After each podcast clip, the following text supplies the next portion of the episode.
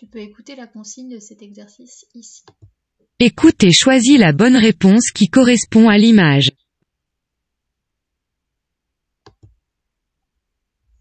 Tu as maintenant une image et après avoir écouté les trois réponses possibles, tu vas choisir la bonne. Il est dans la boîte. Il est sur la boîte. Il est derrière la boîte. Alors, est-ce que le bonhomme est dans la boîte, sur la boîte ou derrière la boîte? Je pense qu'il est derrière la boîte. Je clique ici et je vérifie ma réponse. Elle est juste.